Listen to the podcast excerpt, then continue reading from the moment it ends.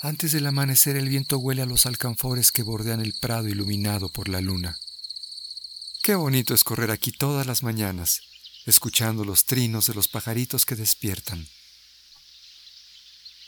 A veces voy a un jardín más alejado, con muchos árboles, arbustos, flores y montículos de pasto aledaños a una banca de cemento cobijada por un árbol de colorín en la que una mañana descansé por un momento.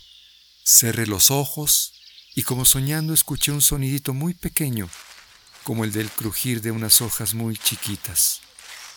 Miré hacia todos lados sin descubrir su origen. Volví a cerrarlos y el sonido regresó. Entonces, al voltear la mirada hacia arriba, descubrí que el árbol estaba infestado por muchísimos gusanitos masticando su follaje. Sin temor contemplé la escena. Acostado, observé cómo se movían y devoraban las hojas. Pude distinguirlos por el crujir de cada uno. Me sentí aturdido, pero encontré un canto en todo ello.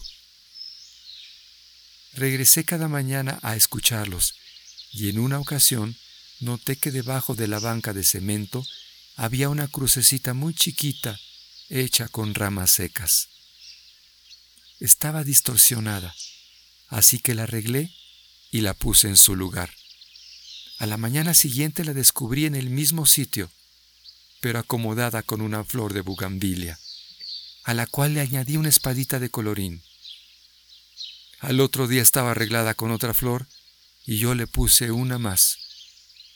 Así seguimos comunicándonos durante muchos otros meses, hasta que el otoño llegó. Las hojas se secaron y los animalitos se ausentaron.